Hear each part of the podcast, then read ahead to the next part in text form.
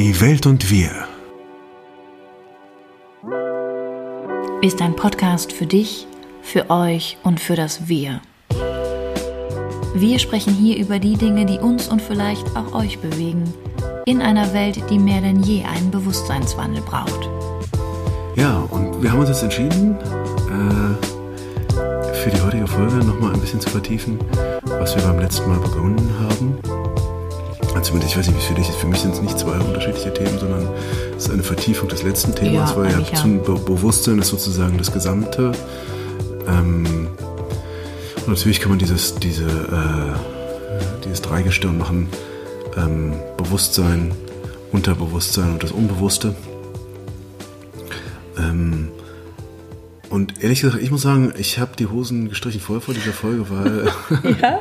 ja, weil ich ja, weil ich ja tatsächlich hier, also du bist ja nun mal Hypnosetherapeutin. Ähm, ich würde sagen, Hypnose ist äh, die ultimative therapeutische Richtung, die äh, mit dem Unterbewussten äh, so aktiv arbeitet, zumindest wie ich das von keiner anderen Richtung her kenne.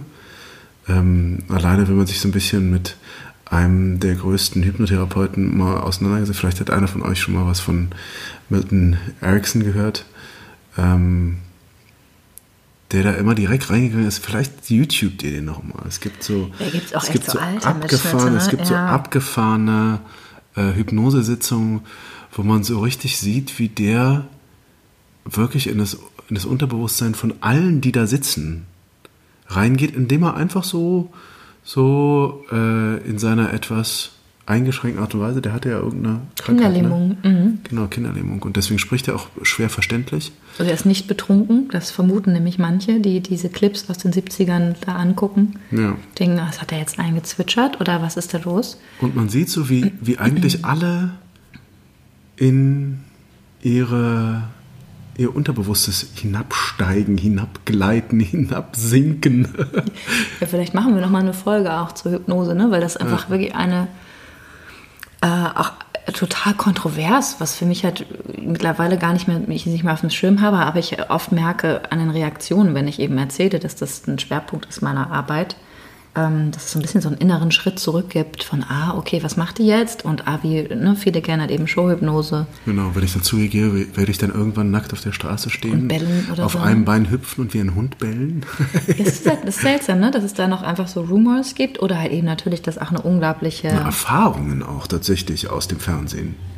Aus dem Fernseher. Ja, aber interessant, ne? dass es dann auch gleich eine Erfahrung wird. Ja. Im Kollektiv beim Betrachten Ja, 2D. wird's naja, dann, ist ja auch eine, Ist ja auch eine Erfahrung. Ja. Ne? Dass man dann irgendwann bei diesem, bei diesem Baseballspiel, bei dem der Präsident auch anwesend ist, äh, plötzlich, dass die Therapeutin einen dann anruft und dann muss man ihn umbringen. Ne? Kann gar nicht mehr anders, weil man ja hypnotisiert wurde. Kennst du nicht so, diese Beispiele? Es gibt doch ganz viel. Ach ja, oh Gott, Dass Leute das ist dann dann so, Mhm. halt so diese posthypnotische Reize, ne? dann angeblich und dann wurde der Killer aktiviert, ohne dass er sich erinnert. So. Ja, genau. Also darum, darum soll es halt nicht gehen, aber ganz spannend, ganz guter äh, Grind, so für das Unbewusste und das Unterbewusste, weil ja natürlich, also die Psychoanalyse behauptet, sag ich, werde dafür wahrscheinlich wieder Kritik ernten bei Psychoanalytikern, behauptet, dass sie das ultimative Verfahren ist, um sich mit dem Unbewussten und Unterbewussten auseinanderzusetzen. Das basiert sicherlich auch auf Freud. Ähm, und halt eben, ne, weil die Psychoanalyse halt eben äh, Freud als äh, Vater ihres Ursprungs kennt. Natürlich gibt es auch weiter, eine Weiterentwicklung hier, aber ganz grundsätzlich ja, klassisch. Ähm, ich würde aber eben auch genauso wie du behauptest, behaupten hier, ähm, dass Hypnose definitiv ein Mittel, eine Möglichkeit ist, um aktiv und intensiv an Inhalten zu arbeiten, die sich unserem, unserer Aufmerksamkeit, unserem Bewusstsein und halt eben auch sogar unserer inneren Reflexion entzieht. Das heißt, wenn wir über das Unterbewusstsein sprechen, erst einmal für die, was erwartet euch hier als eine kleine Reise durch die Bullet Points. Ähm, ich finde eben auch, es ist eine Fortsetzung von dem letzten Thema, wo es um Überbewusstsein ging und vorwiegend halt eben auch über und um das Denken. Und jetzt bei der Folge über das Unbewusste und Unterbewusstsein geht es halt natürlich auch wieder ums Gehirn. Das heißt, ein bisschen würde ich euch gerne mitnehmen in die Landschaft, ähm, weil ich eben auch ganz viel gefragt werde, gibt es denn jetzt rein organisch im Gehirn einen Ort, wo wir sagen, das ist das Unterbewusstsein? Und, ähm, und wir natürlich auch uns oft danach sehen, das bildlich darzustellen, was wir uns so vorstellen. Und dafür gibt es hier in Kürze zwar, aber so im, im Überfliegen doch noch mal ein paar Eckdaten und ein paar Ideen, damit ihr eine Idee bekommt, wie sieht das halt überhaupt aus, was bedeutet das, das Bewusstsein, Unterbewusstsein. Ja, schon ganz kurz, ein Ort äh, im Sinne von Organ, ja? Ja, genau, also wo liegt das? Ne, was macht das Groß hin eigentlich? Liegt das jetzt eher im, äh, im Scheidellappen? Oder ähm, ich habe davon irgendwie was gehört, da gibt es doch irgendwie ähm, auch äh, nochmal neuronale Verknüpfungen und wenn, wenn dann das, dann gibt es ja auch verschiedene Gehirnwellen und so. Und ja, das stimmt. Ne? Also wir werden darüber sprechen, über diese ähm, Physis. Wir sprechen aber auch natürlich über etwas, das ihr halt eben kennt und das sind eure ähm, Impulse, eure Emotionen und wie viel davon euch tatsächlich das Leben, das ihr heute, jetzt in diesem Augenblick, wo ihr diesem Podcast folgt, hört, lebt, dieses Leben, das ihr lebt, gestaltet, ist halt eben etwas, was oft ein Produkt eurer vergangenen Erfahrungen und Gedanken war und wie, wie perspektivisch, und das hat eben auch noch Bullet Point, das verändern wollen, wenn ihr jetzt heute nicht so zufrieden seid mit dem, wo ihr so steht, und vielleicht sind es auch nur Teilbereiche, ähm, das würde ich gerne nochmal mit euch besprechen und erörtern, was da eben Optionen sein können. Ne? Ähm, weil ich das ja ähm, tagtäglich in meiner Praxis, also mein tagtägliches Brot, genau das ist.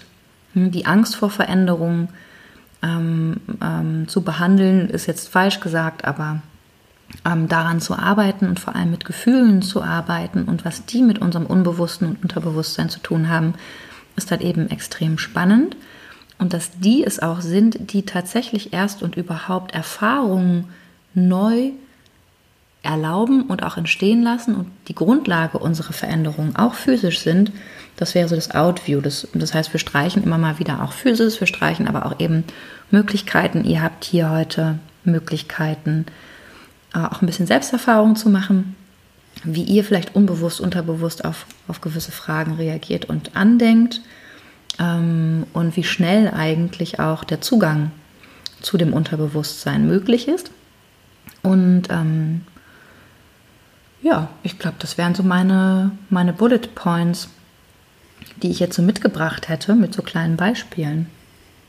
Und wir sprechen natürlich auch über uns, also über deine Erfahrungen, die du gemacht hast, ähm, über unsere Erfahrungen, die wir machen mit äh, den bewussten Entscheidungen, die wir in unserem Leben treffen. Also das ist so die, oder, die Idee. Oder vielleicht auch den äh, Entscheidungen, die wir getroffen haben aus einem unbewussten Impuls heraus. Ganz genau. Ja, viele. Und wo uns das hingeführt hat. Genau, definitiv. Also da gibt es eine Menge. Das heißt, wenn man jetzt erstmal anfängt und sagt, ne, das Gehirn eines erwachsenen Menschen, erst einmal können wir sagen, wir jetzt so im Schnitt 40, 45 Jahre alt, haben tatsächlich ähm, im Vergleich zu unserer vierjährigen Tochter, jetzt rein hirnorganisch, das Nachsehen. Warum? Die hat tatsächlich doppelt so viele Synapsen und synaptische Strukturen, ähm, die sie bildet, die sie entwickelt hat, bis jetzt zu ihrem vierten Lebensjahr. Und ähm, tatsächlich können wir sagen, wenn wir nicht etwas tun, dann degenerieren wir. Also, und oft kann man das halt auch, finde ich, sehr deutlich sehen. Also das ähm, dass es halt Bereiche gibt von dem, was wir so sind, von dem, was wir an Potenzial vielleicht auch leben oder nicht leben, wo wir wirklich auch degenerieren. Also das, was wir nicht benutzen, äh, liegt dann auch erstmal brach.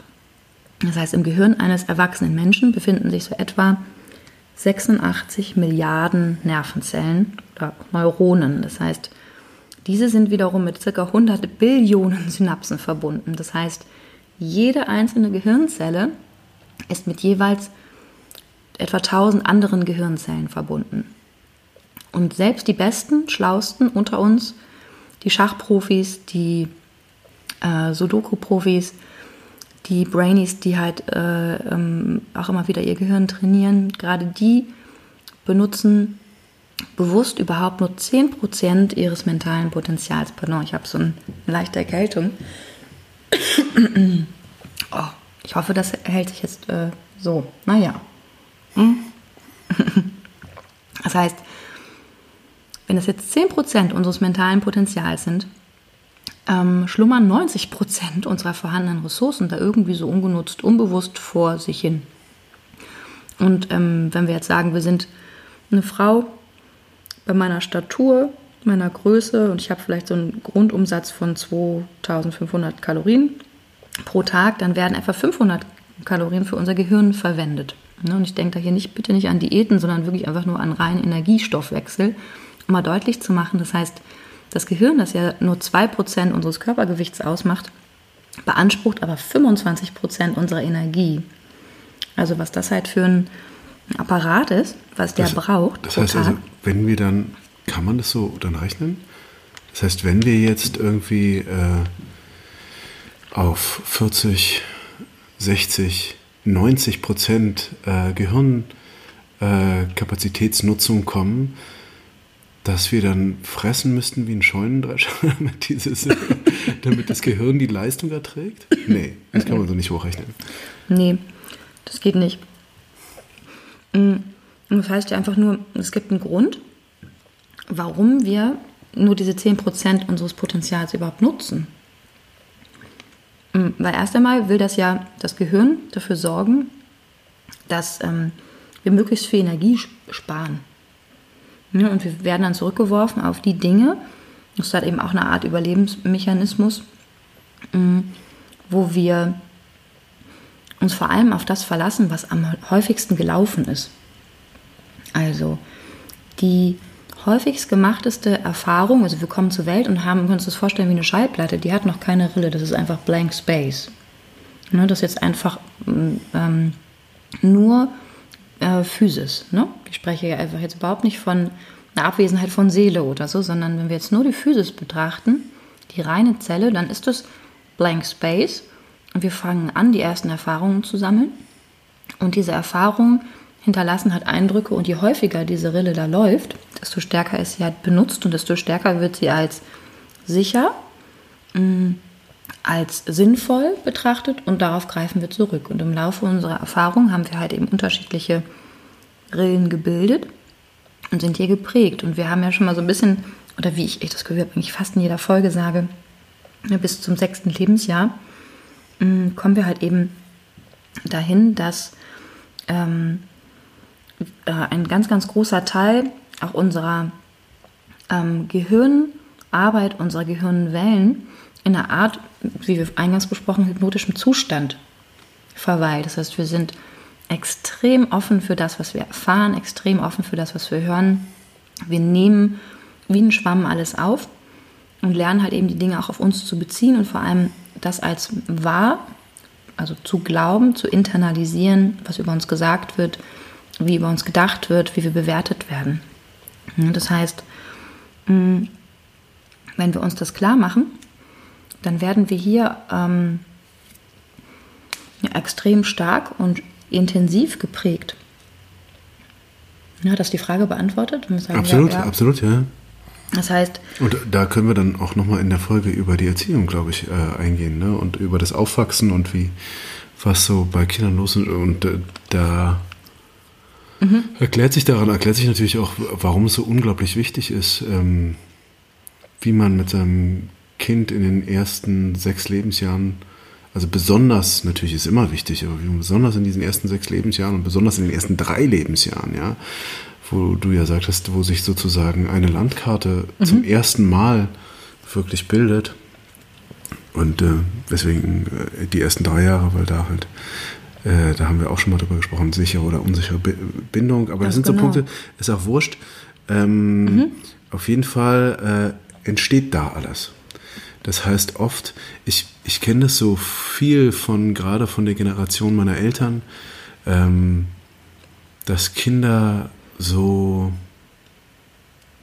naja, auf, eine, auf, auf der einen Seite waren unsere Eltern so locker Ja? Viel lockerer als viele von uns, äh, die wir jetzt Eltern sind.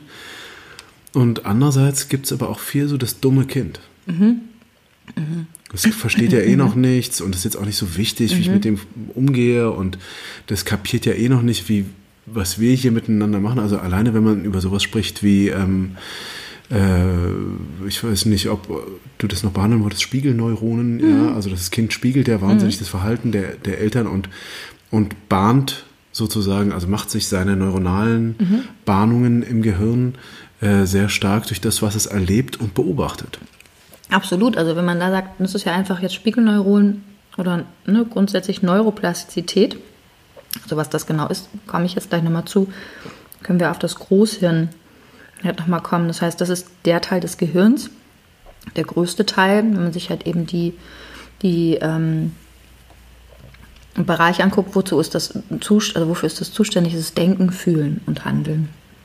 Und da sitzen halt eben diese Frontallappen, ne, das ist das, was wir dem Neandertaler voraus haben. Der hat den so nicht. Ähm, intellektuelle Planung, Wille, kritisches Denken und so weiter. Und dann haben wir die Scheitellappen, also die, wie das so heißt, die Scheitel, Orientierung, Mathe und so. Und die Schläfenlappen, Sprache, Gedächtnis. Und dann halt eben Hinterhaupt, so im, im ganzen Kranz mal so durchgedacht, also am hinteren Kopf, wo wir so diese Beule haben, visuelle, visuelle Informationen, ne, sehen. Und dann darunter halt Kleinhirn ähm, für Lageorientierung und so weiter, also das Reptiliengehirn. Das heißt, das Gehirn wird geprägt von der Art und Intensität der individuellen Nutzung. Mm. Und diese hohe Komplexität, so wie wir anfangen, auch dieses Gehirn in Anlehnung an dieses Beispiel dieser Schallplatte zu beschreiben, lernen wir halt eben auch zu lernen oder wir lernen die Fähigkeit des Verknüpfens von neuen Verbindungen oder neue Lernvorgänge.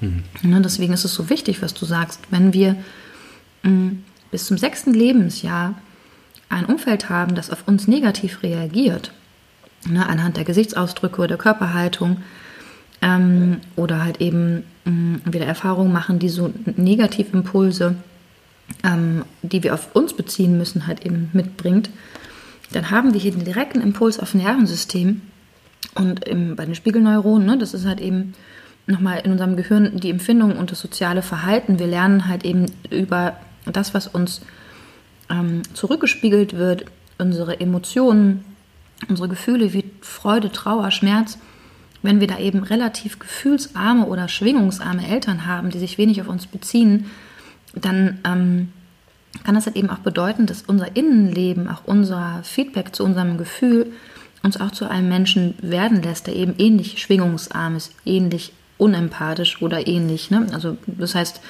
hier können wir nochmal erstmal sehen, der Mensch verfügt erstmal grundsätzlich über zwei Wahrnehmungssysteme. Wir haben über das Bewusstsein gesprochen und heute sprechen wir über das Unterbewusstsein. Und da können wir halt eben sagen, im Laufe unseres Lebens ähm, und vor allem in den ersten sechs Lebensjahren entstehen halt die destruktivsten Muster als verinnerlichte Reaktionen. Und die werden halt eben oft nicht kategorisiert. Also in unserem emotionalen Erleben ja, ähm, werden halt dann gewisse Gefühle vom ursprünglichen Ergebnis und Erlebnis abgekoppelt und verselbstständigt abgespeichert. Irgendwo, man kann sich das vorstellen wie eine Bibliothek. Das heißt, in der Prägephase, die bis zu dem sechsten Lebensjahr ungefähr geht, können wir halt gewisse emotionale Prägungen und internalisierte Gefühle, Annahmen über uns selbst, zwar oft nur in Teilen ändern, aber selten oder schwer grundlegend. Das ist nicht unmöglich, aber es ist etwas, was wir sagen können, das Kindheits-Ich, die Erfahrungen, die wir bis zu diesem Lebensalter gemacht haben, prägen unser ganzes Leben. Und warum? Weil im Alter von sechs Jahren überhaupt erst der kritische Faktor hm, entsteht. Das ist eine, ein Faktor, der über das Gehirnwachstum äh, uns auch rein organisch erst möglich macht, also physisch, körperlich, dass wir Bewusstes vom Unbewussten trennen. Hm. Und das heißt halt eben auch hier der kritische Faktor, was ist das? Der hilft uns halt eben bei jeder Sinneswahrnehmung, bei dem, was wir so erleben, auch unbewusst, was auf uns so einprasselt, einstrahlt, zu überprüfen, kennen wir das oder kennen wir das nicht? Ne, wenn wir das nicht kennen, mm, dann prüft er halt eben, ob diese Information jetzt ignoriert werden kann oder neu aufgenommen werden muss. Und das hängt dann häufig von der emotionalen Ladung ab. Das heißt, wenn wir ein hohes emotionales Gefühl haben, was vielleicht auch positiv ist, dann wird unser inneres System aufmerksam. Und das wird dann später, kommen wir nochmal dazu, wie kann man eben auch Dinge nachhaltig verändern, wichtig, weil Veränderung ganz, ganz viel mit dem Gefühl zu tun hat. Und in der Traumatherapie gibt es halt eben diese Aussage, wie ich schon mal auch eingangs ja bei Bewusstsein erwähnt hatte, what you can feel, you can heal, heißt, dass unser System erst wach wird für Veränderungen, wenn es einhergeht mit einem, einer starken emotionalen ähm, ähm, Begleitung. Ne? Das ist halt dann auch sogar neuroplastisch sichtbar für die, die das sichtbar wollen. Ne? Man kann es neuroplastisch, also anhand von neuen synaptischen Strukturen, von Hormonen, von ähm, Peptiden, von Enzymen feststellen, dass halt eben Entwicklung und Veränderung immer begleitet ist auch von Zellarbeit im Gehirn. Ne? Ähm, das heißt, wir sind da vielleicht auch oft gar nicht so determiniert, wie wir denken. Mhm. Da wäre dann wieder die, der Begriff der Neuroplastizität äh, spannend. Ne? Also das heißt sozusagen die Neubahnung von, mhm. von gedanklichen und auch Gefühlsstrukturen. Genau, das heißt, was ich jetzt oft mache, ist, ich schalte diesen kritischen Faktor oft temporär aus. Das heißt, ich lenke den ab. Ähm, In deiner Arbeit mhm. jetzt. Und das kriegen Menschen halt eben auch mit. Ne? Also die, die sehr bewusst sind, die, die meine Arbeit kennen oder die Patienten von mir sind und die zuhören, werden jetzt wahrscheinlich ein bisschen lächeln, weil wir das oft haben. Ähm, zum Beispiel sagen wir dann Patienten, ein Teil von mir versteht gerade gar nicht mehr, was du sagst. Ne? Und ich merke aber gerade, dass es mir damit gut geht. und dann sage ich immer, ja, dann ist das doch schon mal eine gute Grundlage, um jetzt hier weiterzumachen. Mhm. Und das heißt, das sind halt eben oft Dinge. Da muss ich, entschuldige, mhm. dass ich, äh, aber weil wir auch in der Vorbereitung über ähm, Alles im Wunderland gesprochen mhm. haben. Genau, ja. Äh, eine, eine, sehr, sehr schöne Geschichte, wenn man, wenn man über das Unterbewusstsein äh, nachdenkt, weil natürlich äh, ist es ja äh, textbuchmäßig, ne? wie die ja. dann äh, in einen Zustand überdämmert und dann passieren plötzlich Dinge, die sie gar nicht mehr verstehen kann, irgendwelche Kaninchen, die sprechen und äh, denen die Zeit so wichtig ist und in irgendwelche Löcher tief, tief hinabfallen, ja wohin halt, ins, ins Unbewusste, ins Unterbewusste. Und da gibt es ja so Zitate dann, äh, ja, ich liebe, also ich liebe Alice im Wunderland natürlich. Deswegen habe ich mich so gefreut und nie darüber gesprochen. Ja.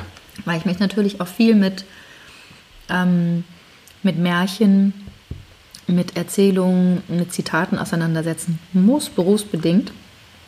Den Vorteil habe ich, dass ich meine Pubertät gefühlt zu viel Lesen verbracht habe. Aber deswegen mich unglaublich viele Zitate irgendwie schon gesammelt habe. Aber Alice im Wunderland ist ein schönes Beispiel, vor allem das Beispiel mit der Grinsekatze. Mhm. Also ich hoffe, jeder von euch kennt Alice im Wunderland.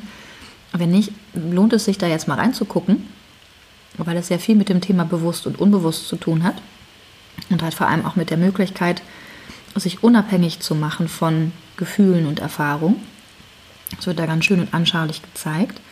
Und es finden sich da eben immer wieder magische Momente, wie die Situation, wo Alice völlig erschöpft den Weg verloren hat und im Wald umherirrt und es so dunkel ist und zwielichtig und sie sich einfach so fürchtet vor diesem Fremden und halt eben auch komplett verloren gegangen ist und sie dann so schemenhaft immer wieder so dieses, dieses grinsende Gesicht dieser Grinsekatze wahrnimmt und nicht genau weiß, sieht so ein bisschen aus wie so eine Halluzination. Und irgendwann zeigt die sich so und Alice traut sich zu fragen, sag mal, ich, ähm, ich habe mich verloren, ich habe meinen Weg verloren, kannst du mir sagen, wo der Weg liegt? wo ich wieder zurück auf den Weg finden kann. Und dann sagt die Grinsekatze, hat eben, ja, es hängt ganz davon ab, wohin du möchtest. Und sie sagt dann, ich weiß es nicht. Und daraufhin sagt die Grinsekatze, dann gibt es keine Zeit zu verlieren und du musst weitergehen und es ist egal, welchen Weg du willst, wählst, weil er dich dorthin führen wird, wohin du willst. Und das ist halt eigentlich ein ganz schöner Moment, also warum? Nur auch nochmal schön, weil es hier die Angst zeigt von diesem Übergang, den wir wagen müssen, weil wir halt eben so stark verwurzelt und verwachsen sind mit dem, was wir geworden sind, auf der Grundlage unserer Erfahrungen ne, und von dem, was wir vielleicht an unüberprüften Glaubenssätzen, Annahmen über uns selbst mitgenommen haben, Strategien, die wir auf dieser Grundlage für unser Leben entwickelt haben, um, um vielleicht auch unserem Potenzial zu folgen, um zu wagen, das zu wagen, wer wir sind. Mm, und so eine Veränderung, die, die dieser, dieser, dieses Verirrtsein von da von ihr erfordert, ist halt genau dieser Schwellenmoment, den ein jeder Mensch erlebt, inklusive mir, wenn es darum geht, neue Erfahrungen zu machen. Weil erst einmal ist das etwas, was wir in unserer Physis und auch in unserem neuronalen System unbedingt versuchen zu vermeiden. Ne, weil bis dato ist es ja ganz klar, wir haben überlebt. Ähm, wir sind das Resultat unserer Erfahrung und bis hierhin muss es ja irgendwie okay gewesen sein. Und es ist vielleicht auch schwierig und mit Gefühlen, die dann eben auch auftauchen und aufsteigen, verbunden, wenn ich halt dieses Konzept von dem, was ich bin, in Frage stellen muss.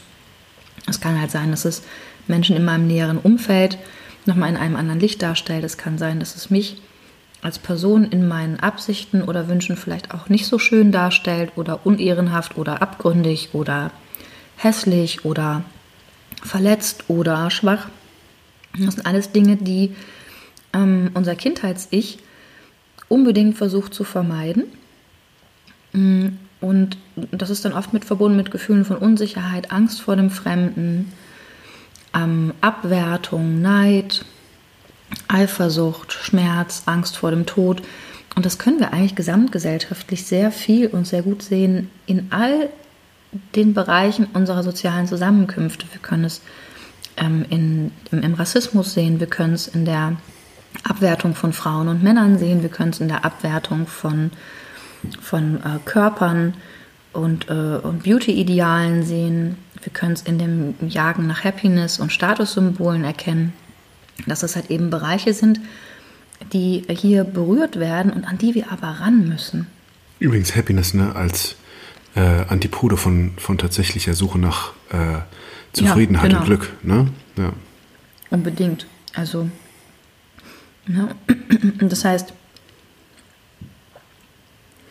wenn wir halt eben gucken, was gibt es da für, für Verzerrungen, denen wir halt vielleicht auch auf den Leim gehen, finde ich es halt ähm, ganz wichtig auch mal zu erkennen, wir kennen die alle, ne? Also zu sehen, wir haben im Unterbewusstsein mh, mm,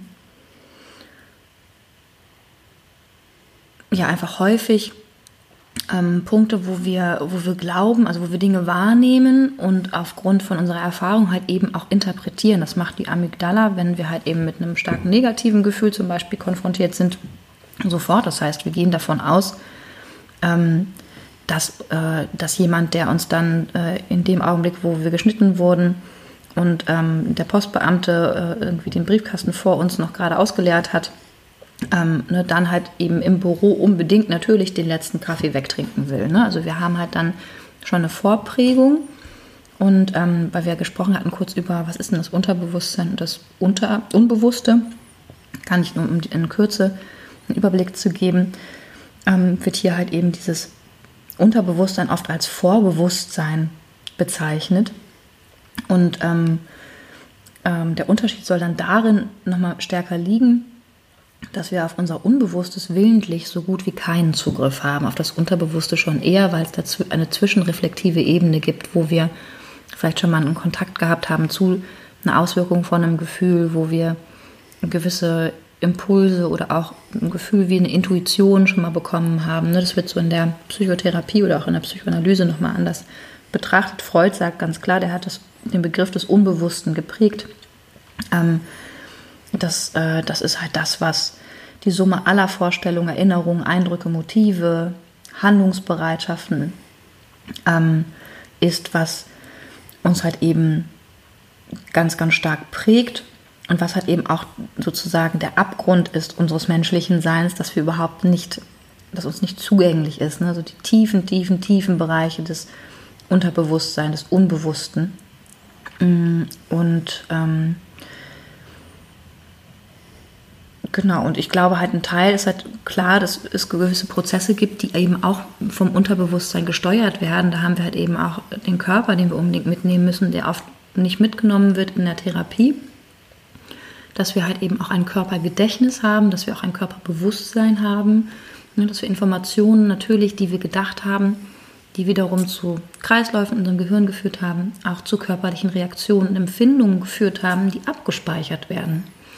Das heißt, wer, das ist meine Meinung, wer da therapeutisch arbeitet und halt eben sich viel mit dem Unterbewusstsein beschäftigt, muss unbedingt den Körper mitnehmen, beziehungsweise wird vor allem dann gründlich und umfassend mit dem Unterbewusstsein arbeiten, indem er gerade auf die Sinneseindrücke eingeht. Und das ist auch ein Mittel der Hypnose. Ne?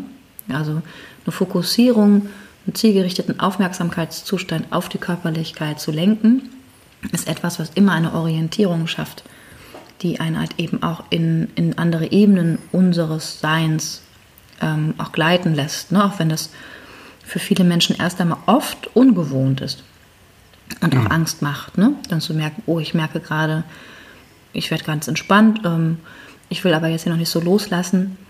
Mm, die dann in den Beginn von auch Arbeit mit Hypnose Schwierigkeiten haben ähm, und ganz stark mitkontrollieren müssen. Und wo wir halt alle schon mal Verzerrungen erlebt haben von unserem Unterbewusstsein ist beispielsweise ein Mitläufereffekt. Es gibt da eigentlich so fünf zentrale Elemente. Ein Mitläufereffekt ist dass wir unbewusst oft genau die Meinung annehmen, die am häufigsten vertreten wird oder von jemandem vertreten wird, den wir irgendwie sympathisch finden oder den wir irgendwie schätzen, ohne sie zu hinterfragen. Das ist ein zutiefst menschliches, impulsives, ähm, eine Reaktion ne? oder ein Phänomen. Und ähm, unser Gehirn täuscht uns da oft auch. Das heißt, ähm, wenn wir uns klar machen, dass wir am Tag, also das American Science Institute hat 2014 geforscht und das aktualisiert und die Zahlen halt eben weichen kaum voneinander ab von, den, von der ähm, Überprüfung der, der 2014er Studie, dass wir ungefähr 65.000 bis 80.000 Gedanken pro Tag denken und etwa 80 Prozent genau dieselben Gedanken sind, die wir am Vortag gedacht haben. Das heißt, es ist eine absolute Illusion unserer Wahrnehmung, dass wir glauben, uns jeweils individuell neu und unvoreingenommen immer wieder aufgrund der Situation zu entscheiden. Das ist schon brutal. 80 Prozent ist wirklich For eine, real, ne? Das eine, ist äh, absolut erschütternde, eine erschütternde ja, Zahl. Es ist nur wichtig, das zu wissen. Es ist total erschütternd. Also warum? Ne? Wir sind, das haben wir auch zu Corona-Zeiten auch bei, dem, bei der Folge über Angst besprochen. Wir sind so stark halt eben identifiziert mit unseren Habits, unseren Gewohnheiten, dass ähm, wir halt eine innere Festplatte haben, die uns halt auch stabilisiert. Wenn die jetzt so stark irritiert und erschüttert wird, wie das geschehen ist jetzt hier im Februar, März diesen Jahres, dann siehst du erst einmal, wer eigentlich wirklich nicht mal weiter weiß. Und das haben wir halt eben auch gesamtgesellschaftlich gesehen. Ne? Also wie wenig Möglichkeiten wir hatten, das für uns soziologisch und psychologisch abzupuffern was da passiert ist und was auch in der Folge als Doppelspitze nochmal mit dieser existenziellen Sorge, mit dem, wie geht es weiter, was bedeutet das für uns beruflich. Ne? Das heißt, diese Festplatte, auf die wir zurückgreifen, ist die Festplatte unserer Muster, läuft halt eben, weil wir darauf ausgelegt sind, möglichst viel Energie zu sparen und Entscheidungen halt eben viel Zeit und Energie kosten und halt eben auch mit diesem unangenehmen Gefühl verbunden sind von dem Nichtwissen, das wir versuchen zu vermeiden. Das heißt, wir versuchen unbewusst Denkprozesse zu vereinfachen und orientieren uns dann. Und unser Gehirn täuscht uns da. Ähm, das heißt, wir denken dann wirklich, wir haben die gleiche Meinung wie äh, die Susanne, ohne das zu hinterfragen. Oder wir erwarten etwas. Das finde ich immer schrecklich in Gesprächen, wenn jemand dann sagt, das habe ich immer schon genauso gedacht. Ich dachte, ich habe da noch gar nicht zu Ende geredet, was ich eigentlich sagen wollte. Das kannst du doch mal jetzt noch gar nicht sagen. Ja, und das ist aber spannend, weil das ist der zweite Punkt, Bestätigung. Das ist ein Bestätigungsfehler auch wieder, mhm. wo man sagen kann, warte mal ganz kurz, ich glaube, dein Gehirn täuscht dich gerade. Das ist ein Bestätigungsfehler aus der kognitiven Verzerrung. Es Genau. ist schön, dass du das schon immer so gedacht hast. Ja. Aber die sagt, der Bestätigungsfehler sagt, wir interpretieren neue Informationen genauso, dass sie unseren eigenen Erwartungen entsprechen. Ja, also du fängst einen Satz an und auf einmal merkst du, oh krass, jetzt habe ich auf meine Aussage getroffen, aber nur weil Hans-Peter gesagt hat, dass. Ne, und auf einmal steht hier eine Aussage im Raum, weil du aber den anderen sympathisch bist, bestätigen sie erstmal deine vermeintliche Aussage. Ne, das, ist, ähm, das ist sehr interessant. Also auch nochmal eine Illusion unserer, unserer unbewussten Wirksamkeit. Ne? Wir denken alle, das ist bewusst. Ist es nicht. Das heißt, hier aus dem Schatten greift dann nochmal irgendwie jemand zum Joystick und fängt hier an zu fahren. Ähm, dann gibt es eine selbstwertdienliche Verzerrung, auch aus dem Unterbewusstsein, nämlich persönliche Erfolge werden eher den eigenen Fähigkeiten zugeschrieben, Misserfolge, äußere Umstände. Das kann mich halt eben davor beschützen, also wenn wir nochmal an diese sechs Jahre denken, und das ist vor allem bei den Menschen, die halt da eine starke abwertende Tendenz durch ihr Umfeld hatten, dass sie ganz schnell Gründe finden, warum etwas nicht geklappt hat. Das war die Böe, das war der Wind, das war nur ich war das nicht. Und es ist halt eine Abwehr des kindlichen Ichs. Und das haben wir ganz, ganz viel. Ja, also in allen Bereichen, auch im, im ähm, bis ins hohe Erwachsenenalter oder auch gerade da. Ja, und da sind wir aber, haben wir uns nicht weiterentwickelt und sind halt an einem Punkt stehen geblieben, wo wir unbedingt aber auch hart umkämpfen müssen, dass es auf gar keinen Fall unsere Verantwortung ist. Wird Nur dann- weil ich diese Firma leite, heißt es ja noch lange nicht, dass ich alle Prozesse kenne. Woher sollte ich denn wissen, dass diese Dieselwerte, dass die nicht okay waren? Genau. Ich kann doch nicht, da habe ich ja Leute für. Auf die muss ich mich ja an einem gewissen Punkt auch verlassen. Ja, stimmt irgendwie. Aber ist halt nicht weit genug gedacht und auch nicht verantwortlich. Genau, ist auch kein, kein Ausdruck einer Führungspersönlichkeit Und in dem ich bin Fall. da mit ne? diesem Dieselzeugs, das war jetzt nur so ein Beispiel, ja. Ich finde es auch Panne. Äh, aber ja, aber nee, kann man, ich habe gerade auch gedacht, nochmal an, an Tönnies oder an, haben wir überall. Ne, Das ist halt nochmal, wir hatten heute irgendwie Regen beim Spiel, ist scheiße gelaufen. Ja. So.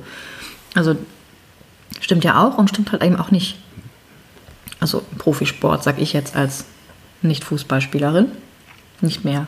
Wir konnten doch nicht ahnen, dass ein Tsunami wirklich so weit jetzt an unsere Küste kommt, dass er dieses ganze Atomkraftwerk wegputzt. Ganz genau, Da ja. Japan. Das konnten Ja, wir doch nun wirklich nicht. Also das ist doch jetzt nicht in unser, da es sind doch die äußeren Umstände da. Genau, also das heißt selbstwertdienliche Verzerrung. Ihr lernt jetzt ja alles, also so richtig das FF. Ähm, eine andere Sache sind halt diese Gender Bias, ne? Also die geschlechtsspezifische Bias? Rollen. Bias, oder? Bias, genau. Ähm, Auch Bier, Voll- Bier Bier, im Französischen. Bier, ouais, bien sûr. äh, Gender Bier. on parle français Ja, maintenant. Entschuldigung. Wir neigen dazu, halt in Rollenklischees zu denken und äh, Tätigkeiten halt eben geschlechtsspezifisch zuzuschreiben. Ja. Ne? Also da halt eben auch zu sagen, okay, das ist jetzt, läuft halt auch und ist halt eben auch ein, ein Punkt von, eine Frau macht das nicht, das macht ein Mann, ich warte auf meinen Mann, bis er mir die Lampe anbringt. Oder ich warte auf die Frau bis. Oder ich, äh, Männer machen das, Frauen nicht, eine gute Frau, ein guter Mann. Indianer kennen keinen Schmerz. Ne, da sind wir bei diesen internalisierten... Indianerinnen schon. Genau. Ne, und da sind wir bei den internalisierten Selbstannahmen, wo wir eben ähm, sagen, ne, eine Frau und so weiter. Ich muss das nicht fortführen. Jeder von euch hat jetzt schon Kopfkino.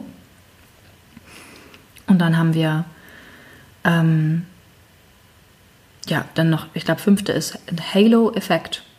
Das heißt, wir neigen dazu, bekannte Eigenschaften eines Menschen auch auf die Eigenschaften der Person zu schließen, über die wir keine Informationen haben. Also wir übertragen halt dann eben gewisse Eigenschaften auf, äh, die ist blond und die hat genau, ne? also da sind wir halt in der Übertragung ziemlich schnell und auch unbewusst. Ich kenne das, diese blonden Flittchen, ne? die dann immer kommen und dann, ne? das ist ein, ähm, es ist mir tatsächlich mal mit einem älteren Herrn passiert, wo ich halt gedacht habe, ach spannend, ich bin, bin ich jetzt gemeint, ich fühle mich gleich angesprochen.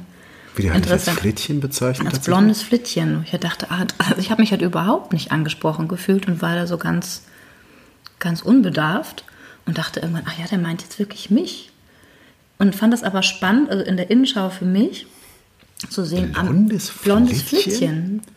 Jetzt komme ich her, blondes Flittchen, und pack dem Opa mal eine Nee, Tasche. das so war das nicht. Da hätte der aber von mir richtig eine gekesselt gekriegt. Ja, hätte ich auch schön gefunden. Aber mh, das ist halt, ich habe es halt eben nur so im, im Windschatten mitbekommen und dachte, ah, spannend, das ist, also ich bin das jetzt für den. Ne? Ja. Kann natürlich auch im Positiven stattfinden, aber ich habe mich halt überhaupt nicht persönlich berührt gefühlt. Ähm, das heißt nicht, dass der nicht auch einen Rüffel verdient hat. Ich war da tatsächlich so baff, dass ich gar nicht darauf reagieren konnte. Und es spannend fand, dass ich mich halt, mich es wirklich überhaupt nicht getroffen hat, weil ich das mit mir überhaupt nicht resoniert. Mhm. Also das ist, was wir sagen können, vieles, was wir uns im Leben widerfährt, ist Ausdruck dessen, was wir oft halt eben auch selbst mit unserem Denken erschaffen. Ja, und wenn wir jetzt nochmal darauf kommen, wenn Denken halt wirklich die Gestaltung unseres Lebens ist und wir halt davon, also wie gesagt, wir nutzen 10% unseres Potenzials und ähm, denken aber eben 80% die Gedanken der Vergangenheit. Ja, und diese Gedanken lösen halt immer wieder auch, jetzt mal rein physisch, Gedanken ähm, bedienen über auch Neuropeptide und Transmitter, Botenstoffe, Gefühle, lösen Gefühle in uns aus und diese Gefühle wiederum werden, wenn wir sie oft wiederholen, immer wieder neue synaptische Strukturen erschaffen, die wiederum zu einem zu einer Gewohnheit werden und irgendwann auch so stark laufen, dass sie zu uns gehören. Also glaubt nicht alles, was ihr denkt, finde ich einen der schönsten Sätze, weil es gleichzusetzen ist mit, eure Gedanken werden dann wirklich zu eurem Gefühl. Also glaubt nicht alles auch, was ihr denkt und fühlt und was ihr glaubt vor allem zu sein. Ja, wenn wir da halt eben hinkommen, dann kann man sagen, zum Glück wird da jetzt nochmal stärker geforscht. Das ist eine der wichtigsten Entdeckungen der letzten Jahre. Das Verständnis der Rolle, die unser Denken in der Gestaltung unseres Lebens spielt, halt wirklich in den Vordergrund rückt, auch in der Therapie. Mhm. Ja, also ähm, an der Stelle finde ich den Satz ganz schön von Henry Ford. Ob du denkst, du kannst es oder du kannst es nicht, du wirst auf jeden Fall recht behalten. Ja, total. Das ist eigentlich ja, dann ist dann eigentlich genau ist dann eigentlich genau das. Und ähm, was ich aber noch wichtig fand, äh, also nur so für, für den Kopf auch, weil du sagtest, die Gedanken natürlich immer, aber das hast du dann auch hinterher noch gesagt, wichtig für diese Bahnung, also für so eine richtig starke mhm. neuronale ähm, Autobahn, die man so, sich so richtig eintritt, ist natürlich immer die Kombi aus dem, also das stärkste Gefühl mit dem äh, am oftesten Gedanken, also die, das sozusagen der Gedanke, der mit dem mit einem mhm. besonders starken Gefühl verknüpft ist, immer und immer wieder. Das ist die äh, am schwierigsten auch zu äh, wieder neuroplastisch umzubauende Gedankenbahn, ne? beziehungsweise ist ja so eine, eigentlich kann man sagen, äh, ist es richtig zu sagen, so eine neuroplastische äh, äh, beziehungsweise eine neuronale Bahn ist gebaut aus Gedanken mhm. und Gefühl? Ja. ja. Also eigentlich ist die Entdeckung, ne? also ja. Forscher auf dem Gebiet der Neurologie haben herausgefunden, ein Gedanke ist halt nicht nichts. Ne? Das ist immer eine Kraft oder immer eine Energie. Und das meine ich da wirklich physisch, also physikalisch. Das heißt, ein Gedanke ist ein elektrischer Impuls, wenn man das jetzt messen wollte. Es ne? gibt einen Sinnesreiz, elektrischer Impuls. Dieser elektrische Impuls löst eine chemische Umschaltung im Gehirn aus. Und damit haben wir halt also Power in Motion, das ist halt wirklich Kraft in Bewegung. Ne? Das ist ein, ein, elektrisches Kommando. Also ein Gedanke ist ein elektrisches Kommando und es startet sofort mit mehreren Aktivitäten. Deswegen ist es voll gut, dass, was du sagst, weil es also das Gehirn reagiert auf den Gedanken, indem es die entsprechenden chemischen Kontrollsubstanzen im Körper freisetzt. Und diese Kontrollsubstanzen setzen das Nervensystem in Bereitschaft, entsprechend zu reagieren und zu handeln. Und das ist halt eben alles, was da passiert, ist unbewusst. Ne? Also während wir den Gedanken denken, ist uns nicht bewusst, was das Gehirn damit macht. Und wenn wir aber eben auch nicht wissen, was wir denken, weil wir halt eben 80 Prozent der Gedanken des Vortages denken, wiederholen wir hier natürlich auch physisch de facto unsere Erfahrungen, auch emotionaler Art, unsere Erinnerungen immer wieder und gestalten damit unser tägliches Leben. Wir sind auch oft gar nicht anwesend und wenig in diesem Moment. wenn wir mehr in diesen Moment kommen, dann merken wir überhaupt erst einmal, dass auch so der Druck von dem Gestern und dem Vorvorgestern abfällt und wir überhaupt erstmal frei werden wieder für das, was wir jetzt gerade in diesem Augenblick empfinden. Und ich finde das ganz spannend an den Stellen, auch, und das ist was, was wir ja sogar auch übernehmen, immer wieder im Privaten, mal auch frei zu skalieren und zu sagen, sag mal, wie erschöpft müde bist du denn jetzt eigentlich gerade auf einer Skala von 1 bis 10? Das ist so unsere ja. ja drei Kinder Schnellabfrage, so wie erschöpft und müde 1 bis 10. 10. okay, ich bin 3, aber dahinter liegende 8. Ja, das heißt, vielleicht versteht ihr das, wenn wir jetzt das mal eben so aufmachen als Beispiel. Ähm, oft ist man überrascht, welche Zahl da kommt. Und das ist halt eben ein unbewusster Impuls. Ne? Das ist eine Antwort, wo wir unser Bewusstsein überspringen und einfach mal nur abfragen, was ist der momentane Zwischenstand aktuell? Und den haben wir halt eben parat. Also diese Antwort unserer Physis, unserer Körperlichkeit kommt immer. Sie kommt immer und prompt. Und sie kommt meistens auch nur einmal exakt, weil wenn wir anfangen mit dem Bewusstsein uns dann anzunähern, verlieren wir den Zugang zu diesem Gefühl. Und das ist oft ein Problem dieser Verwirrung, weil wir ein, oft eine Gesellschaft sind, die gelernt hat, ihre Bedürfnisse nicht zu fühlen, ihre, ihre Gefühle zu vertagen, ihren Hunger zu, wegzuhungern und sich anzupassen, uns überzuoptimieren, dass wir wegkommen von diesem spontanen körperlichen Impuls, der uns wirklich etwas sagt über das, was wir empfinden und wo wir gerade stehen. Und wenn wir dann nämlich verlernen, einen Zugang zu unserem Gefühl aufzubauen, noch zu unserem Unterbewusstsein, leben wir halt eben schnell und oft ein Leben, was wir gar nicht leben wollen. Also für das wir uns nicht bewusst entschieden haben. Ne? Das ist nochmal ein Unterschied. Es kann sein, dass wir es wollen für, ne, damit du glücklich bist oder damit es passt, aber ähm, das ist halt dann eben ein Problem, weil unser System, auch der unbewusste Teil unseres Gehirns, überhaupt gar nicht bewertet, was wir da eben wollen oder nicht wollen, was wir tun oder nicht tun, und da gibt es keine Qualitätskontrolle, sondern halt eben eine Quantitätskontrolle. Und ähm, wenn wir jetzt zurückkommen zu dem, was passiert denn, wo geht denn diese neue Information hin? Wir kriegen das ja nicht mit, wenn wir diesen Gedanken denken. Ähm, was machen wir daraus? Das bestimmt unser Unterbewusstsein. Das heißt, das, was wir von Kind an gelernt und erfahren haben. Das heißt, wie das Unterbewusstsein entsteht das ne, also wie das Unterbewusstsein da halt eben arbeitet, haben wir diese Schallplatte, die wir dann wieder auflegen. Und ähm, wir können uns an der Stelle vielleicht auch hier fragen, wie bin ich denn eigentlich so gepolt? Bin ich jemand, der schnell gekränkt ist? Der schnell alles persönlich nimmt? Ne? Bin ich jemand, der super schnell verunsichert ist? Oder ähm, werde ich schnell wütend? Da gehe ich an die Decke, wenn man mich nur ein bisschen kritisiert. Oder jemand mir irgendwie doof kommt. Ne? Wie ist meine meine erste Response auf, auf eine, eine, eine vermeintliche Durchbrechung meiner, meiner Privatsphäre, ne, die ist ja auch immer anders gesteckt, ähm, bekomme ich automatisch immer Schuldgefühle, wenn ich Nein sage. Ne, eine Grenze setze, ist das sofort verbunden mit einer maximalen Schuld und ich muss es unbedingt vermeiden, ne, dass ich hier ähm, in irgendeiner Form hier was ausschlage. Also wann immer so ein bestimmter Knopf bei uns gedrückt wird und wir einem Reiz ausgesetzt sind, spult unser Unterbewusstsein automatisch das hierfür angelegte und abgelegte äh, Gefühls- und Verhaltensprogramm ab, was wir oft gar nicht richtig für uns kategorisiert haben. Ja, das heißt, wie wir reagieren, ist das Resultat unserer Programme, der unbewussten Gedanken und Selbstgespräche, die wir führen, ohne dass wir sie bewusst betrachten. Und dieses innere Navigationssystem ist eigentlich vergleichbar mit einem Navi von einem Auto. Das heißt, die Aufgabe von unserem Gehirn ist es, unser Überleben zu sichern und es muss schnell und zuverlässig reagieren und das, er tut es auch mit erstaunlicher Präzision. Wenn wir halt aber eben unser Ziel nicht definiert haben, dann fahren wir überall hin, aber nicht dahin, wohin wir wollen. Deswegen ist es unglaublich wichtig, im Sinne von Alice, im Wunderland herauszufinden, was unser Ziel ist. Weil wir können auf der Reise unglaublich viele Erfahrungen machen. Ob das die sind, die wir uns wirklich von Herzen wünschen, ist dann halt eben nochmal so dahingestellt. Ne?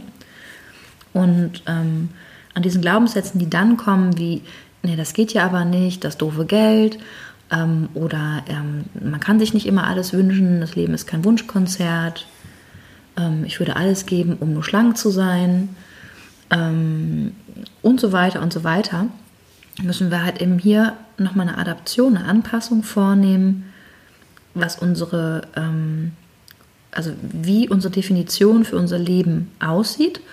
Und ähm, ich habe ja im Rahmen von einer Angstforschung, also mit vor allem schwer, also schwerwiegend depressiven Menschen fünf Jahre lang im Rahmen meiner Praxisarbeit eine Art Mini-Forschung gemacht. Natürlich wussten alle Teilnehmer auch, was, was das für ein Programm ist. Und zwar ähm, ging es genau um diese Arbeit mit dem, äh, den unterbewussten, unbewussten Widerständen, wenn es um die persönlichen Liebes-, Lebens- und Liebesziele ging. Und ähm, im Rahmen von acht Wochen habe ich 100 Menschen begleitet über fünf Jahre und dokumentiert, wie sich ihr persönliches ähm, Gefühl zu den einzelnen ja, Lebensbereichen entwickelt hat im Rahmen dieser Arbeit an ihren Quellen, an ihren Ressourcen, an ihren Potenzialen, an Fähigkeiten. Und das haben die vorwiegend mit sich selbst gemacht. Also ich habe einen Bogen entwickelt im Vorfeld, weil ich immer wieder gemerkt habe, okay, es braucht einen anderen Nachgang. Es reicht nicht nur aus, sich einmal die Woche zu sehen, an einem Thema emotional zu arbeiten und dann halt wieder zurück in den Alltag zu, zu kehren, sondern eine neue Erfahrung braucht auch immer ähm, eine, ein neues Erlebnis.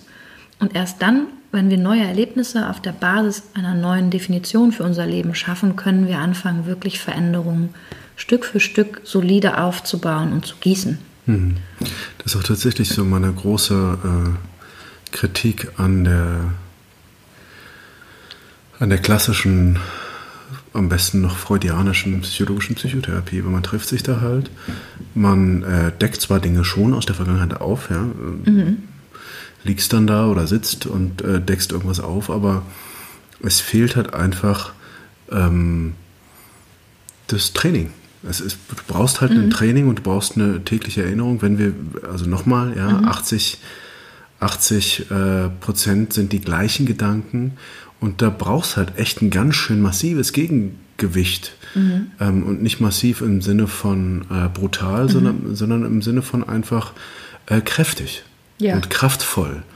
Ähm, und äh, es heißt ja in unserem Eingangsjingle, äh, ähm, eine Welt, äh, die mir denn hier einen Bewusstseinswandel braucht. Mhm. Also das heißt, wenn man sein mhm. Bewusstsein wirklich wandeln möchte, was ja unser Ansinnen mhm. wäre und unsere Hoffnung, dass wir hier Impulse geben können dafür, dass ich Bewusstsein wandeln kann, dann ist es halt sehr, sehr wichtig, ähm, aktiv aktiv was zu tun, am besten mhm. irgendwie täglich, mhm. ähm, mit sich selbst irgendwie im, im Feedback und im Zwiegespräch zu sein und versuchen da äh, Dinge offen zu legen und sich äh, klarer zu werden über Prozesse und am besten noch es zu schaffen und immer wieder den Versuch zu unternehmen, anders zu empfinden. Das ist ganz spannend. Also damit hast du total recht, weil das halt eben oft ein, ein Thema ist. Ne? Also Veränderungen, also verändern tun wir uns nur oder gestalten wir Veränderungen gestalten wir nur über das Gefühl. Also wir können uns entscheiden und die tatsächliche Veränderung, also dass sie gelistet wird überhaupt als neue Möglichkeit, als Perspektive erst einmal ne, für ein alteingefahrenes Konzept, so wie ein Umweg. Wenn man jetzt ins Navi eingibt, Adresse und dann Start, kriegen wir drei Perspektiven vorgeschlagen. Mhm. Sechs Stunden, zweieinhalb Stunden und vier Stunden. Ja.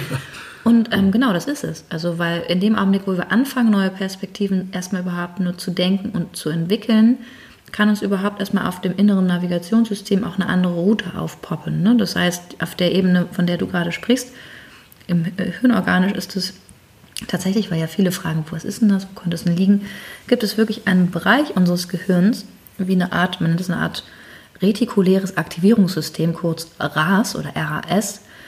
Das ist halt eine Art Fokusmuskel unseres Gehirns. Das heißt, das war halt eben mal wichtig, Daten, Fakten und Informationen zu erfassen, permanent, die für unser vorrangiges Ziel, also unsere, unser gewünschtes Ziel, unsere Zieladresse im inneren Navigationssystem von Wichtigkeit sind. Das heißt, sobald wir für unser Gehirn etwas eingeprägt haben, eine, eine Zieladresse eingegeben haben, ein Lebensziel definiert haben, das vor allem im besten Fall noch mit einem Sinn verbunden ist, für uns persönlich ähm, und für unser Wohlergehen, ist dieser Bereich unseres Gehirns permanent auf der Suche nach allen Möglichkeiten, nach allen Gelegenheiten, damit das, was wir uns vorgestellt haben, in Erfüllung geht. Und das heißt, dieses, dieser Fokus wird durch Training und Wiederholung wie ein Muskel aufgebaut. Ne? Und ähm, da wir jetzt eben sagen können, wir verarbeiten halt ungefähr 99,9 Prozent unbewusst und nur 0,1 Prozent sind davon bewusste Verarbeitung, ist es hier nochmal wichtig in, Be in Bezug nochmal auf die Gedanken, die wir so denken. Also erst muss es das Denken sein und dann brauchen wir ganz, ganz, ganz viel Gefühl, Gefühle, Gefühle, Arbeit an Gefühl, Gefühl, Gefühl, dass wir überhaupt uns vorstellen können, wie es sein würde, wenn wir uns verändern, was, was da für uns möglich ist, indem wir anfangen, ohne wertende Instanz Erfahrungen zu machen, emotional. Und da kommt nämlich dein Tipp eigentlich so rein, das haben wir auch echt viel gemacht, ne? sich auszurichten, sich äh, äh, Zeiten zu nehmen, wo es eine Meditation gibt oder eine innere Ausrichtung, wie einen, einen Slot, wo äh, wir für uns geguckt haben, dass wir uns immer wieder fokussieren auf das, wo wir gerade sind und im Auge behalten, wohin wir wollen. Ne? Und ähm, da passiert unglaublich viel jetzt in allen Bereichen auch von ähm, Esoterik oder Self-Help, Mindset-Entwicklung. Und das ist super, dass das so ist, weil das wird auf jeden Fall jeden Einzelnen irgendwo da abholen, wo er jetzt gerade steht in seinem einzelnen Segment. Ja, aber wir haben, deswegen Thema Bewusstseinswandel, hier richtig, richtig dolle was auf dem, auf dem Schirm, weil wenn wir uns klar machen, wir haben die internalisierten Überzeugungen unserer Eltern und Großeltern schon übernommen. Und die wiederum aus einer Zeit, wo es ums nackte Überleben ging, dann können wir eben auch nochmal hochrechnen, unser Gehirn. Also das, was du jetzt gerade unter deinem Skalp trägst, das ist zwei Millionen Jahre alt, das Ding. Und das, dieses Gehirn ist dafür vor allem ausgerichtet zu überleben. Das ist nicht dafür ausgerichtet, ähm, erst einmal äh, ähm, dich da die Vorschläge zu machen, was mögliche Traumdestinationen im Sinne eines Reisebüros sein können. Hm. Ne, das ist das, was du machen musst. Das ist deine Aufgabe, dahin zu kommen und dich wieder daran zu erinnern. Das heißt nicht, dass hier auch utopische Träume, ähm, die vermeintlich utopisch sind, vielleicht nicht auch möglich wären, sondern ich glaube, es ist auch alles im Wunderland erst wenn es unmöglich ist, kann ich halt eben ne, mich dem, äh, dem annähern, indem ich anfange, ähm, meine Gedanken dahingehend zu verändern, dass ich nur mal versuche zu denken, dass es eine Möglichkeit hat. Oder Erickson sagt, ähm, ich kann alles glauben, solange es unglaublich ist. Hm. Ja, also guckt euch den auf jeden Fall an, der ist spannend. Ich erzähle in der Folge über Hypnose, es wird noch ein bisschen dauern, noch mal was dazu. Aber es ist ganz wichtig, unser Denken zu verändern und mit unserem Denken die Überzeugung in Bezug auf uns, auf das, wer und was wir sind, was uns ausmacht, wer wir sein wollen, was man tut, was man nicht tut, bitte wirklich vergessen und unlearnen. Umlernen, verlernen, was ihr gelernt habt. Also traut euch, das zu verlernen, was ihr gelernt habt. Hm, gerade auch, auch da nochmal, wenn ich, ähm, wenn ich jetzt so an die, an meine Elterngeneration, also ich bin Jahrgang 74, Mhm. Das heißt, die, die so um die 50er Jahre äh, des letzten äh, Jahrhunderts geboren sind. Ähm, und ich höre das ganz viel, dass da Leute sagen, oh Mann, ey, ach, ich bin doch wirklich bescheuert und, mhm. und äh, du bist sowas von blöd. Also du bist doch sowas von blöd. Was habe mhm. ich denn jetzt hier wieder? Mann. Und, ähm, und, es, und ich glaube, das haben wir alle auch drauf. Und, und mal offen zu legen, ähm, was, wie schlecht eigentlich unsere Gedanken über uns selbst oft sind. Und ähm, ich spreche da aus Erfahrung. Mhm. Ja. Ähm, gerade in einem Berufsumfeld, wo es sehr viel immer um Leistung geht und so.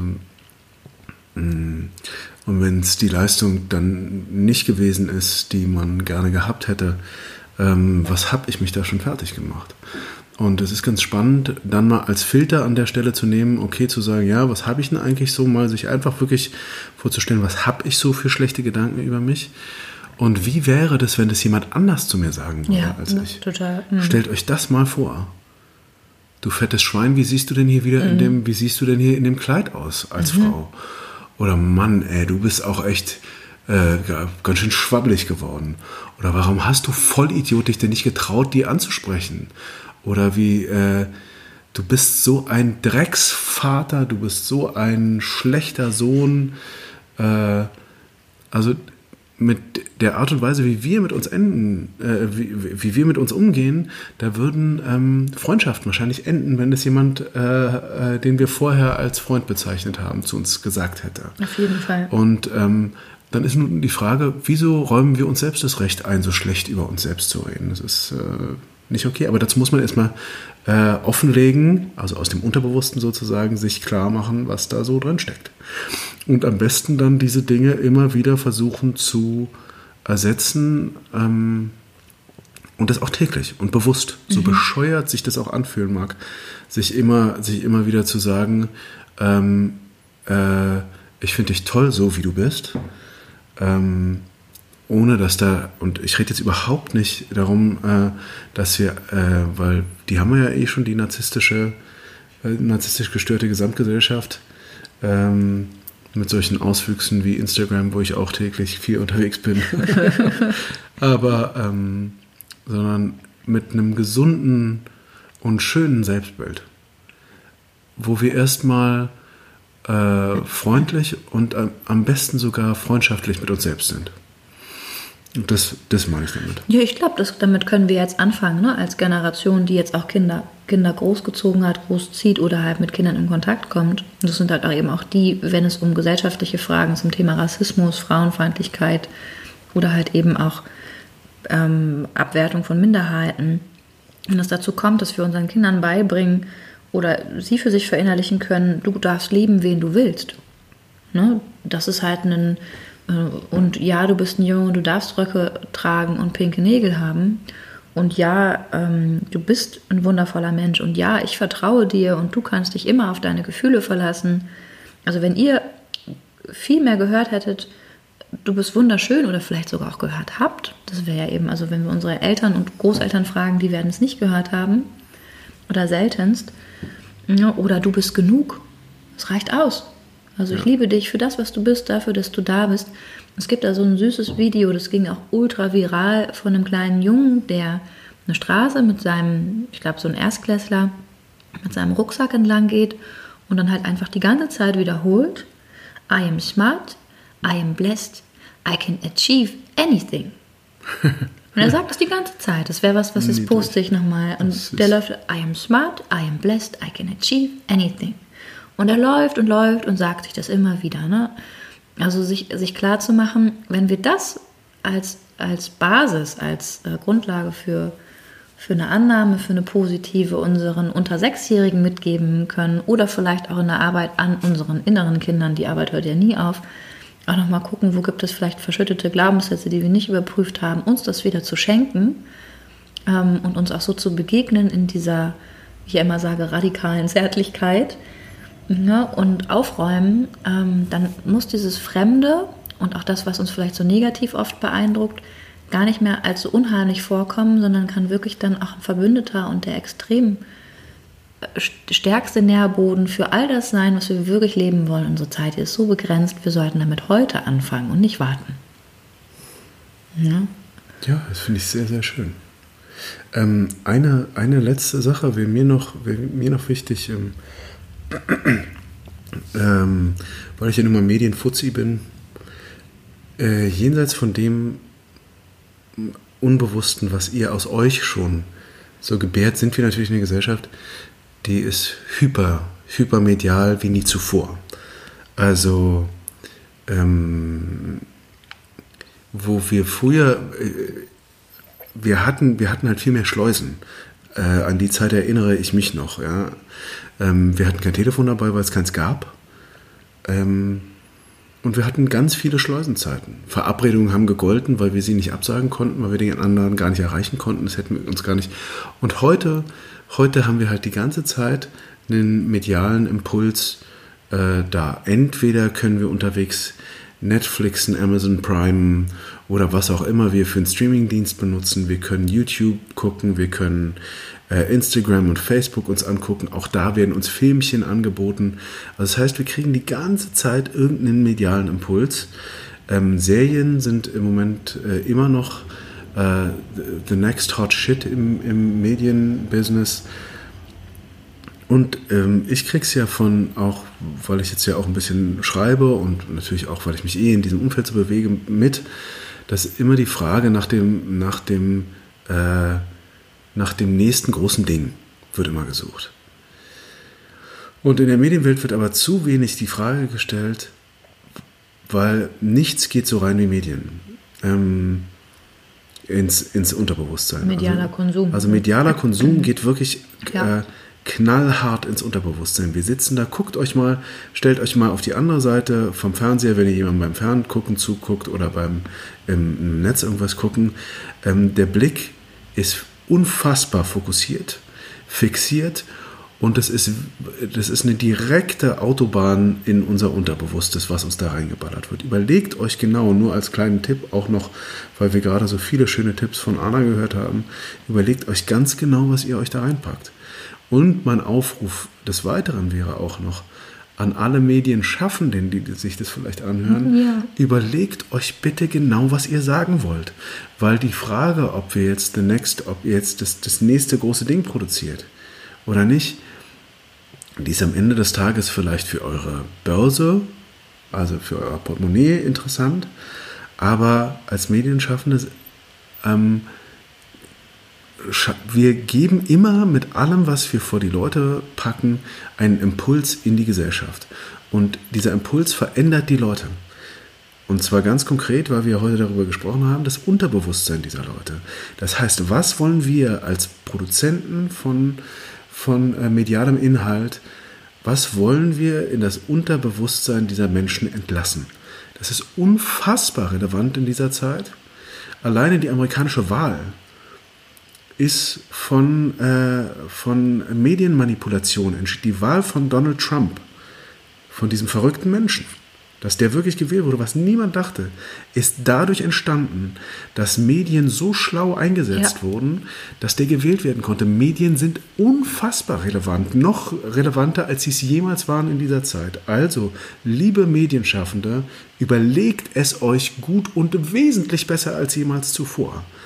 Ähm, und wir haben keine Zeit zu verlieren, weil dieser, die, die Welt ist ja total aus den Fugen. Also bitte ähm, so gute Inhalte wie irgend möglich, und die können ja auch kritisch sein und toll aufbereitet und soll auch Spaß machen, aber doch bitte zu einer Entwicklung immer Ja, vor allem Ein, auch zu einem äh, äh, zu 100 Prozent. inspirieren. Genau, das wollte ich gerne noch loswerden. Das finde ich einen mega, also finde ich einen ganz, ganz tollen Schlusspunkt, weil das natürlich zukunftsbildend ist und genauso halt eben auch, ne, was wir unseren Kindern zeigen, was wir, womit wir uns eben beschäftigen, ähm, welche, ähm, welche, welche Werbungen uns gezeigt werden, ne, aufgrund unserer Google-Suche und so weiter. Also da sich auch nochmal vielleicht ein Bewusstsein zu entwickeln, also nutzt die einen Prozent, da ne, tatsächlich zu selektieren Ich oder hoffe, wir kommen irgendwann noch auf 0,3 Prozent. ja, nee, ich hoffe, das ist mal was ganz anderes. Aber es ist halt eine Frage von, ob es für uns sinnvoll ist. Es kann höchst sinnvoll sein für jeden Einzelnen. Ähm, das heißt aber nicht unbedingt, dass das gesamtgesellschaftlich auch so gewollt ist. Ja? Also, und da sind wir wieder bei der Selbstbildung, ne? weil wir damit natürlich auch eine andere Ebene von Zufriedenheit, von, also Selbstliebe lässt sich jetzt nicht so gut verkaufen. Ähm, es würde erstmal alle Frauenmagazine ad absurdum führen, alle Magazine, alle Diäten, alle.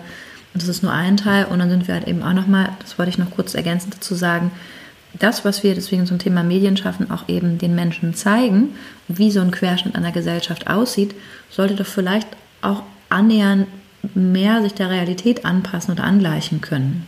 Ne? Also, wo wir halt, halt wieder bei den kognitiven Verzerrungen sind, ähm, wo, ähm, wo es nochmal diese, diese Übertragungen gab von ne, äh, alle blonden Frauen sind Flittchen bis hin zu ähm, wir haben keine diverse Gesellschaft. Es gibt eigentlich nur weiße Nasen und die sind auch alle nur Mitte 25, sehen extrem gut aus und werden nie älter als 45. Na, also sich da nochmal klar zu werden, dass das natürlich auch ein Beitrag sein kann, der so äh, mächtig ist, ist überhaupt gar keine Frage. Deswegen finde ich total schön, dass du das mal aufgegriffen hast. Ja, also fürchtet euch nicht im Sinne von Alice, ne, weil es ist eigentlich so wie eine Reise in, in, in, den, in den Dschungel einzutreten mit einer Taschenlampe. sich klar zu machen, wir haben nur so einen ganz, ganz kleinen Ausschnitt von dem, was wir sein können. Und die Landkarte ist nie die Landschaft. Das heißt, wir können uns wirklich erst Vorstellungen machen von dem, was wir sind, wenn wir den Mut haben und wagen auch, was wir fühlen. Also uns dem, dem hinzuwenden, uns dem zu öffnen und uns hier radikal wieder zärtlich zu empfangen, offen in all dem, was uns da entgegenkommt. Ähm, und vor allem ähm, fürchten müssen wir uns nicht im Schaffen einer Perspektive für uns, die, die ähm, im Zweifel uns das Leben verspricht, das wir uns immer gewünscht haben. Deswegen wagt, wagt es. Guckt euch das an. Unbedingt. Explore das ein, Fremde. Ein sehr schönes Schlusswort. Ja. Vielen Dank. Vielen Dank auch. Bis bald. Bis ganz bald, ihr Lieben.